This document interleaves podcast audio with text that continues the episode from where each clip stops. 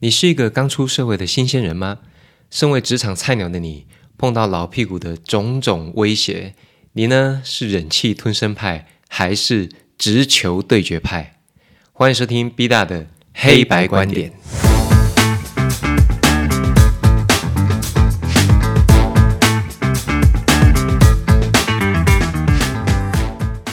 Hello，各位好，欢迎回来。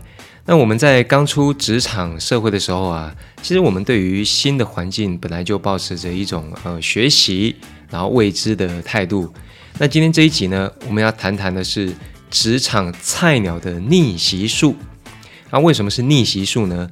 因为我身为设计师的我们呢，其实常常碰到有志难伸的状况。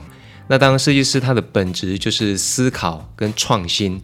那当然要创新的话，一定要改变，所以我们最常碰到有志难伸的，或者说受委屈，哦等等。那职场上呢，有一种难以预测的神秘角色，就叫做职场前辈，或叫做职场老屁股。那无论你愿不愿意，想不想要，或甚至是根本你你们就不在同一个部门，但是你总会碰到有需要合作的那一刻，而就算没需要合作。偶尔也会碰到要去问他一点问题吧，哦，那运气好的呢，你碰到一个比较热心、愿意帮忙你的前辈，你可能一秒钟就获到救赎了。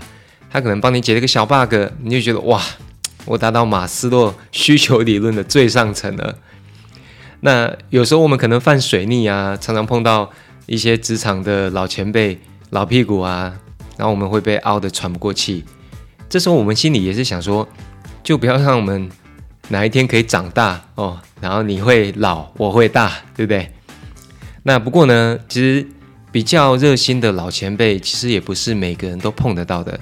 那像 B 大运气比较好，我碰到的前辈都很热心，都对我非常的好。但是各位，如果你想说哪一天他会老，我会大，那我告诉你，我们长大的那一天呢，他还更老了，那你怎么办？这时候找不到出口的我们呢？会一不小心，我们会不会就把这种心态也转嫁到未来的菜鸟上面？那我们就会变成一种老卡称的恶性循环。那其实这个有像有点像华人那一种媳妇熬成婆的这种恐怖传统哦。那今天我们要讲的就是，无论你忍气吞声，还是你是冒野无狼直球对决，其实我们都有更好的办法啊。那第一点，我们要理解的是。我们要破解这种状况，要破解对方的时候，请你先了解对方。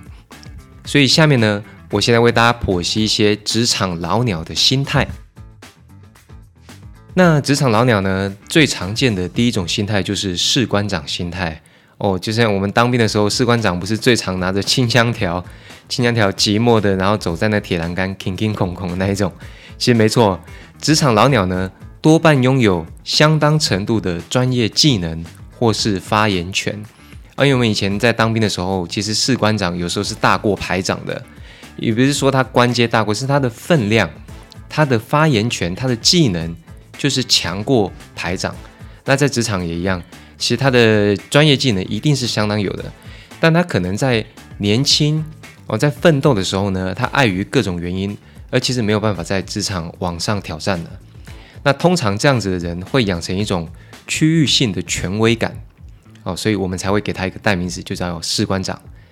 那这种类型的人呢，通常我碰到的都不会是核心的高阶主管，甚至他也不是领导职哦。可是他们其实很渴望捍卫着自己的区域权威。那这不要说老前辈啊，这光我们工作久了都会产生类似这样一种心态。那。他其实很渴望捍卫自己的区域权威呢，这种心态通常会阻碍着组织的突破性发展。那他们也习惯用自己仅有的经验来判断各种事情，因为他们一路就这样过来嘛。甚至他们必须强迫自己这么做，因为这是他一直走过来的工作价值。那讲到这边，大家其实也发现到，这其实里面隐藏着一些自卑的心理。一方面呢。他要捍卫自己的经验价值哦，因为我的经验是对的，才表示我是有价值的嘛。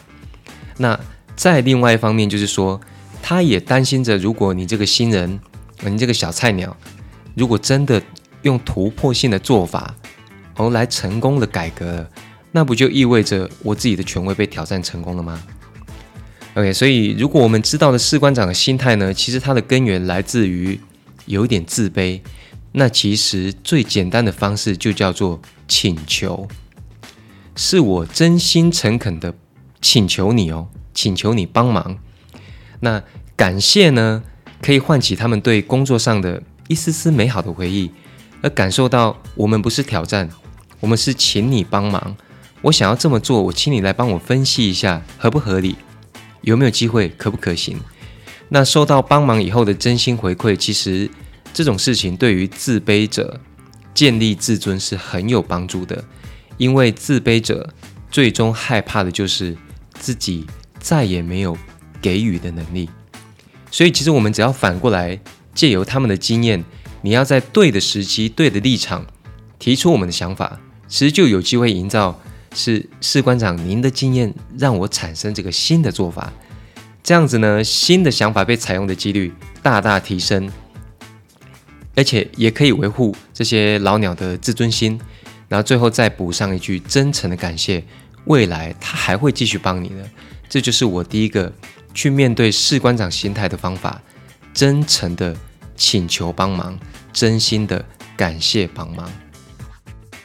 OK，提完第一个士官长心态，我们喝口水休息一下，因为毕大提到职场前辈是很兴奋的哦，因为我碰到这些前辈，说实在，他们的技术。本质都是一流的，那我也跟他们处得很好，所以讲起来特别兴奋。那第二种心态呢，就叫马后炮心态。其实这个词听起来就呃有点不好的感觉，因为不要说我们的前辈了，其实我们比较有竞争心、比较有嫉妒心的同事们，多多少少都会马后炮心态，或者说他本来就不同不认同你的做法，可是你却成功了，那当然你失败了就必须接受马后马后炮攻击。那大多数的前辈呢，他的作风都是以保守为主的，因为人家做几十年这样子的行事作风，没有什么大风大浪，没有什么大错，所以我们当然不太愿意冒险。OK，那既然他不是来冒险的，那我们总会想说，那你不冒险就算了，为何还要放暗器来阻碍我嘞？那我们用另外一个角度来看，其实是不愿意承担，怕背黑锅。那说也奇怪，我来做事，怎么是你怕背黑锅呢？那我来分析给大家听。其实每个老鸟，如同我讲的，他都有一段奋斗的过程，大家都是从菜鸟走上来的。我们历经这么多职场的苦难，对不对？那就是因为历经了太多苦难，导致说这种人其实通常对突破性的事物呢，有一种强烈的被害妄想症。诶，你这样做失败了，会不会影响到我啊？那当然不一定嘛，哦，但是有愿景、有冲劲的新人呢，一直都会碰到这些前辈的重重阻碍啊，唱反调啊，推责任啊，甚至还是在你努力过后再给你放一记冷箭。那主要是这样，一个新手愿意冒险，其实对组织是有，确实是有相对的发展。但别忘了，冒险它是一把双面刃哦。如果我们创新改革，失败了，那其实都对这些老前辈有着巨大影响。诶，改革失败，新人承担风险是有限的。各位别忘了，我们因为是新人，我们做错了，可能不太会被不会被骂到什么狗血淋头啊，然后叫你扫地出门啊等等。那我们没有办法去预期，我们这样子的创新的做法失败了以后，其他长官会不会去迁怒到资深同事呢？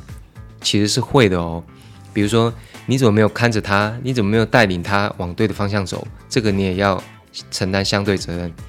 那如果成功的话，又意味着我刚刚所讲的老鸟的价值再次被降低了，不是吗？所以啊，当我们新人主动创新的时候，那比较被动的前辈他选择不帮忙，其实这样至少可以免除你犯错。而别人背黑锅的风险，这是正常的状态。那排除自己的威胁，比较不好的主动形态的前辈，可能会开始进行马后炮三连发。那不管是前者或后者，其实，在新人失败的当下，都有极高的几率会对你放冷箭。但其实这是他们面对新事物的最佳保护伞。那说完了他们的心态啊。那我们要怎么样破解这个马后炮呢？其实我觉得大概简单讲有三个步骤。第一个，呃，创新的时候态度要放软，但是你的心意要坚决。我们可以表明说，我们对前辈你的想法是尊重的，但是尊重并不代表任何事都得妥协。对的事情，如果你真的明确判断过，一一去证明过一件事情，如果是对的，你必然当然要用很坚决的态度去面对嘛。前提是你必须多方验证。所以第一步，我们态度放软，心意坚决，就可以避免很多风凉话的产生了。那第二个，立场要说明，责任要有归属。我们如果经过了多方求证，一定会出现相对坚定的一些观点跟立场嘛？那你就必须让对方完整的理解，说我们的立场是为了什么，而不是为了自己。那这时候，无论你的前辈认同与否，其实到了这边立场说明完了以后，责任有归属，他就会意识到这一次的责任他是有限的。如果是背黑锅，也不是你的。那第三个就是。我们一定要把心态放宽，就叫努力并非个人，团队皆有成就。无论如何，大家都是一个团队。如果创新突破是由一个菜鸟发起的，那请你务必承担各种结果。成功了，请你分享结果，你会让更多的资深前辈认同，才能创造下一次的正循环。所以，你碰到这种重重阻碍你的前辈，第一。态度放软，但是心态坚决。第二，立场要说明，责任是有归属的。我判断过了，我愿意背责任。第三个，努力不是个人成就，团队皆有功劳，才能创造正循环。那么，我们来喝一口啤酒，我们来谈谈职场老鸟最猛的心态。第三种叫攻击者。这种心态是比较棘手的。前面我们提到一些老前辈啊，他可能是因为环境啊，因为个人啊，造就了今天这样的位置。那他的位置呢，其实他也必须用自己区域性的权威去捍卫着。他会用尽种种方法去保护自己最后的价值。那最终最糟糕的，可能会进化成我上不去，你小菜鸟也不要上去的攻击者心态。各式各样的阻碍，如果不断加强下去，其实全部都会变成一种攻击啦。不过，其实我们第一点，你听完 B 大的分析，我们就可以认知到，一个人产生嫉妒心态的时候，答案是什么呢？当然不要跟他正面冲突。怎么样化解你对我们的嫉妒，才是我们该去面对处理的问题。那这边我要引用一下我近期读的心理学的书。人呢，其实是一种群居性的动物。其实我们本来的本能就有自我保护的意识嘛。但是主动型的自我保护机制，不就是攻击吗？最好的防守不就是攻击吗？对不对？所以这也就是为什么我们什么都没做，老鸟总是想方设法想要攻击我。难道这个很好玩吗？以此为乐吗？其实我常碰到一些前辈哦，我说如果我害你。我不要说前辈，就是同辈也是。如果我害你，我可以加薪的话，那你完蛋了。我天天害死你，我加薪。但不是啊，我们这么做一点好处都没有，所以他们根本不是以此为乐，他们就是在自我保护而已。那我建议各位，你从自己作为出发点，先明白有哪些地方是对方感受到的威胁，原因不外乎有几种。第一个就是行为的不合群。那讲到行为不合群，大家会很懵。我哪里有不合群的？我每天朝九晚五，跟大家一起打卡下班。诶，有时候他加班你不加班，这样算不算？对不对？那这边讲的行为不合群呢，很可能包括了正当行为。你感觉他不正当，结果你你做了正当行为以后，他还攻击你，这个很常碰到吧？因为老鸟的本能呢，是它如果发现你的行为跟他们不一样。攻击跟驱赶不就是自我保护吗？在这边的解法就是，把你跟老鸟不同的行为，你不要一次全部展现出来，一点一滴的慢慢放出来，因为你可以边观察边放讯息，有时候有合群，有时候再突破，你再合群再突破，因为人是需要习惯的嘛。在老鸟的眼中，你会发现一个很有趣的事情发生。他会潜移默化的慢慢接受你的想法。如果你的想法做法真的是有帮助的，他搞不好还会安慰自己：诶，一定是我提点你的，对不对？所以你慢慢慢慢的，哎，又变得更好了。你又合群又突破，又合群又突破，就是因为我慢慢的在指导你。Fine，我觉得这时候你不用担心被邀功哦，因为其实你已经在慢慢的引导他往你的思维世界走了。即便这次被邀功，未来的你这么有创造力，你还不怕得到更多帮助吗？他会帮你一把嘞。那这是第一个行为不合群，你可能会被攻击。第二个是派系的刻意歧视。讲到派系，就有点像讲到政治一样，是没法子。我认为在职场上面是有法子的哦。那其实歧视呢，其实一开始是来自宗教文化上的差异啦。我们把它当成一种派别的概念，政治立场不同等等。那无论是他误解你哦，感觉你站在他那一边哦，他误解你跟我不同派系，或者是说他想尽各种方法想要把你纳入。我的派系 B 大派，各位如果发现他的攻击是来自于他误解了你的派系立场关系，那注意第一点，不用刻意讨好，只要记得一个原则，就是我们只对事情，不对派系，对事不对派。那你在被攻击立场的时候，如果我们保持一个客观的心态，你应该也能想到了，万一这一次是老鸟说的对呢？难说吧。如果你能在当下先冷静下来思考这一点，万一老鸟说的对呢？其实老鸟他也会察言观色的发现到，哦，你有接受到我的讯息。有了第一步，其实双方的认知上啊，你们互相的自尊心就不会减损太多。没有没有减损自尊心，其实攻击感就不会那么强。你可以跟他阐述说，碍于这一次的事情。你的角色关系，你必须得这么做。你这时候反过来诚恳的请教一下，那请问大哥，如果你站在我这个立场，你大概会怎么做？其实你已经抛一个球给他说，请他换位思考了。所以碰到派系的刻意歧视，请虚心的丢出一个叫换位思考的球，请教一下你的老前辈吧。这时候。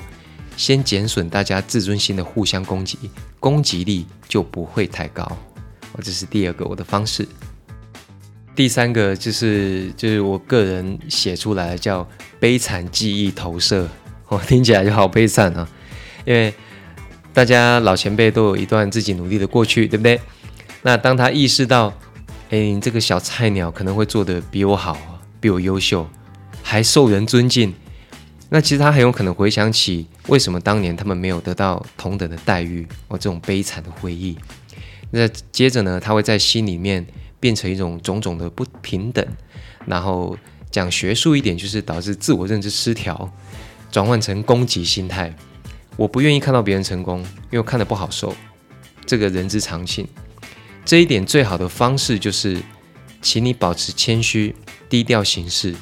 这个说法看似比较通俗哦，但是我举一个比较人性的例子，就是我们在一般情况下已经知道正确答案的时候，我建议你不要直求到底，而是等着成功的果实，甚至你可以，你已经知道你做的是对的，再来一次刻意请教，让有志难伸的老前辈再教你一次，再表现一次。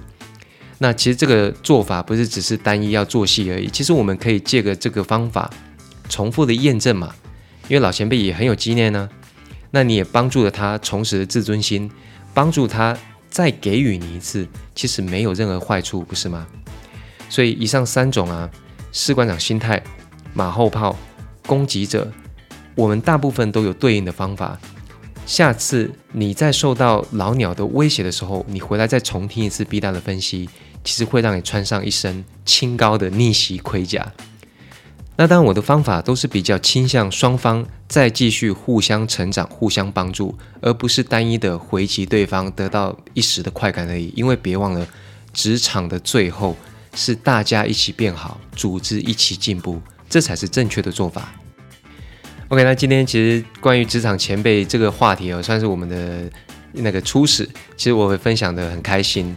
那其实听完这些前辈的分析以后啊，以后你面对他们的各种威胁，其实除了可以从换位思考来避免攻击力上升以外，无形中你也会发现你会增加自己面对困难的能力。